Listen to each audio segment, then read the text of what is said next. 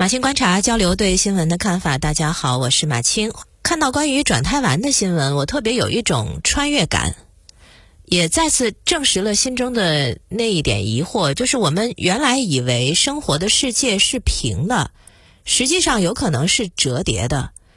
有媒体报道说，有一个二十八岁的女子杨某，因为婆婆催生、丈夫出轨的原因，试图通过服用转胎丸来生男孩，以挽救婚姻和家庭。可是没有想到，她在服用了几个月之后，依然生下一个女孩，而且她产后出现了明显的雄性特征，并且伴随停经等症状。经医院诊断，她患上多囊卵巢综合征。网上一搜索，竟然发现关于转胎丸造成的伤害年年都有报道。然而，还有人在网上提问，呃，说怎么转变胎儿性别，以及转胎丸到底有用没用？说真的啊，二十一世纪二十年代了，从一九二八年，遗传学家摩尔根证实了染色体是遗传基因的载体，并且在一九三三年因此获得生理医学诺贝尔奖，到现在。这都快一个世纪过去了，孩子的性别靠什么决定？是中学生物课本里的常识题。胎儿在受精的一刹那，就由父母染色体的不同组合决定了是男是女。当胎儿形成之后，再更改性别，那是根本不可能的。那么，转胎丸到底是什么呢？有那么几种，有的是维生素，有的是不知配伍的所谓祖传配方，还有的就是雄性激素。如果买到的是维生素啊，那你就得谢天谢地了。他这只是骗人钱财，相比祖传配方和雄性激素，都算是积德了。而所谓祖传配方，后果是否严重，全靠运气。运气最好的情况就是没有用，而坏运气坏到什么程度，那就听天由命。搜索一下能够看到那个恶果：有的流产，有的畸形，有的肾功能受损，有的罹患肿瘤，还有一种成分非常明确的转转胎丸。是什么？就是大剂量的雄性激素。你别说孕期，就算你是平常状态，补充大剂量激素对身体都有很大的伤害。这孕期的伤害是双倍的，就是不仅伤害孕妇本体，还伤害腹中胎儿。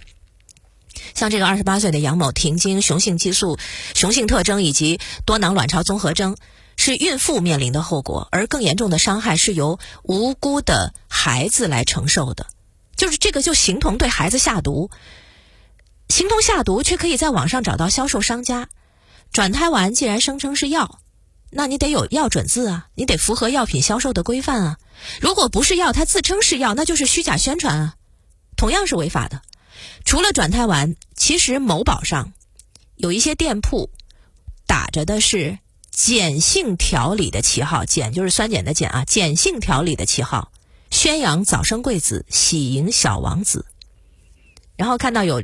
后面的那个评论说：“哎呀，用了真好啊！我果然生了个儿子啊什么的。”你看这个就特别特别有一种迷惑感。酸碱体质，这是一个破了产的神话。当年编造这个神话的美国酸碱理论之父罗伯特·欧阳被美国法庭判处赔偿一点零五亿美元，他当庭承认这就是一场骗局。可是至今还有人相信。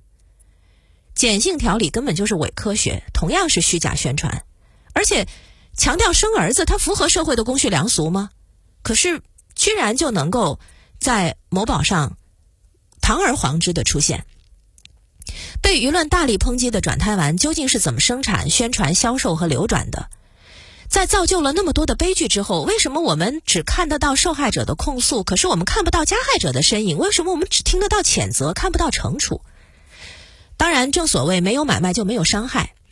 对于孩子来说，他一生悲剧的始作俑者，还不是生产销售转胎丸的人，恰恰是自己的父母亲人。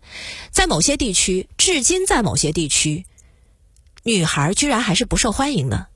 更糟糕的是，孕妇过度服用雄性激素，可能会导致女婴的生殖器官看起来像男性。但是在这些父母眼里，女儿的健康、性别认知。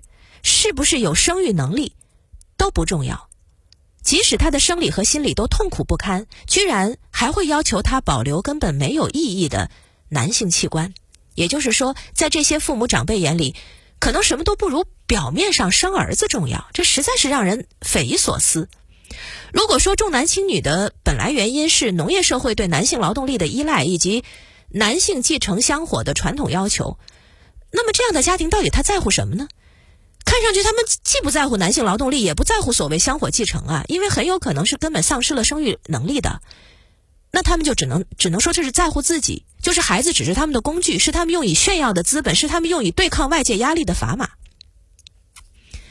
虽然孕妇她具有受害者和伤害孩子的实施者的双重身份，但是他们的遭遇也也让人有点不忍心责备，因为可能在那样的家庭环境当中，孕妇是处于底层的，她们面临着长辈的压力，面临着丈夫的怨怼，面临着周遭的指指点点，生活在那种重男轻女的环境当中。